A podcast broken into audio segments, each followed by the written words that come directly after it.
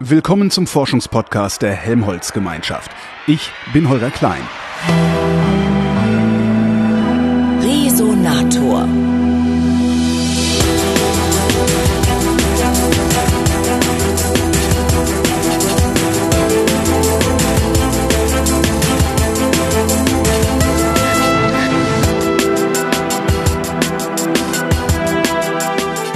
Am Helmholtz-Zentrum München für Gesundheit und Umwelt, da arbeitet Magdalena Götz. Die ist Direktorin für Stammzellenforschung und Leiterin des Lehrstuhls Physiologische Genomik an der Ludwig-Maximilians-Universität in München. Hallo, Frau Götz.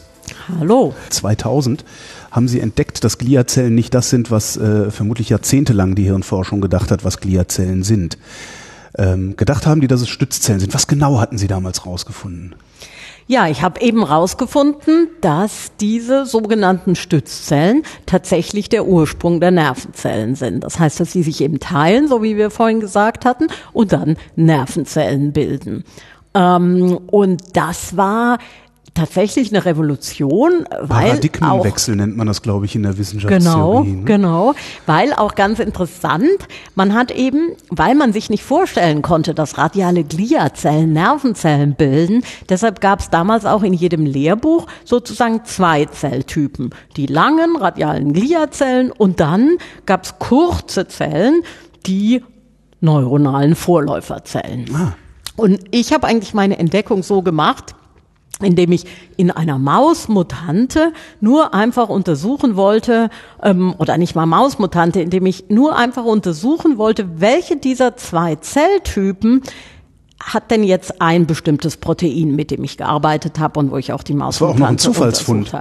Naja, äh, sagen wir Zufall. Oh, äh, weiß nicht, ob Zufall, weil die meisten hätten vielleicht äh, das dann dabei belassen. Dann habe ich also für mein Protein gefärbt und dann habe ich gesehen, ähm, Mensch, das ist ja in allen Zellen und eigentlich haben alle Zellen diese radialen Glia-Eigenschaften. Die haben nämlich alle lange Fortsätze. Die kurzen Zellen gibt es gar nicht. Und eigentlich haben auch alle Zellen gliale Eigenschaften. Ja, und da kann man dann natürlich aufhören und sich denken, ach, vielleicht hat meine Färbung nicht funktioniert oder irgendwas ist ja echt seltsam hier.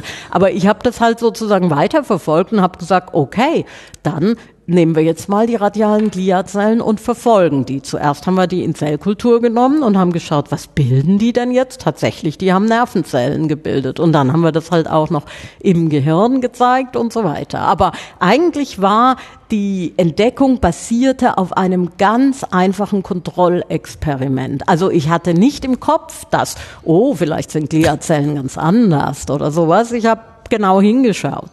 Und dann kommt, äh, waren Sie damals Doktorandin? Vermutlich. Ne? Nee, ich habe dann die, die wirklichen, also ähm, dieses Kontrollexperiment, das habe ich gemacht, als ich sogenannte Postdoktorandin ah. war. Ich war dann, also nach der Doktorarbeit war ich dann in London und habe dort meine Postdoktorandenzeit gemacht. Und da sind wir eben auf dieses Protein gekommen. Und dann bin ich in ein Labor in Göttingen gegangen, das an diesem Protein arbeitet und habe da so Versuche gemacht.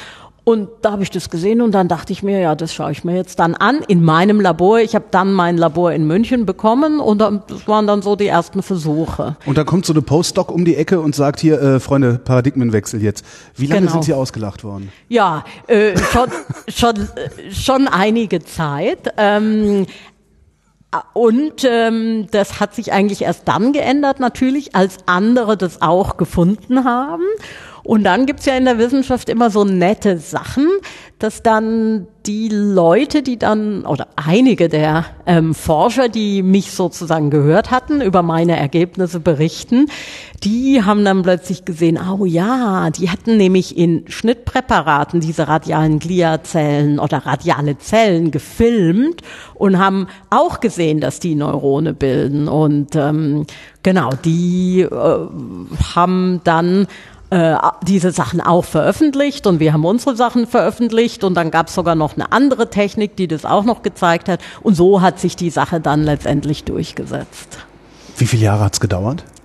Mm, na ja, ist immer alles relativ. Wenn Sie heute viele Lehrbücher aufschlagen, dann ist immer noch das Stimmt. alte Bild drin. So viel zu den Lehrbüchern. In der Wissenschaft, denke ich, ist, äh, würde ich mal sagen, hat es vielleicht so zehn Jahre gedauert, bis es sich wirklich so richtig weit verbreitet hat und jeder heute auch von radialen Gliazellen reden, die Nervenzellen machen. Ist das ein langer Zeitraum oder ein kurzer Zeitraum? Oder ist es normal, dass es so ungefähr ein Jahrzehnt dauert, bis sich eine neue Erkenntnis ah, ich so weit durchsetzt? Ich finde es schon einen langen Zeitraum. Ähm Zumal es ja, also so wie es klingt, ist es ja auch relativ simpel reproduzierbar.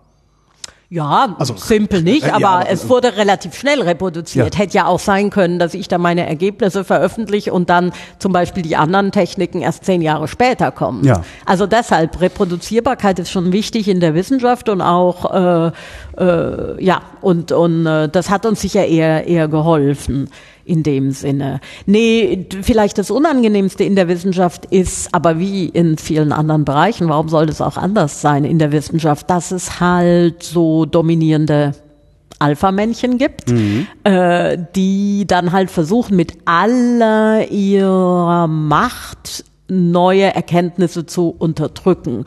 Und äh, ich äh, sag aktiv zu unterdrücken. Ja, ja, weil man muss ja veröffentlichen. Und wenn die Veröffentlichung verhindert wird, dann kann man es nicht veröffentlichen.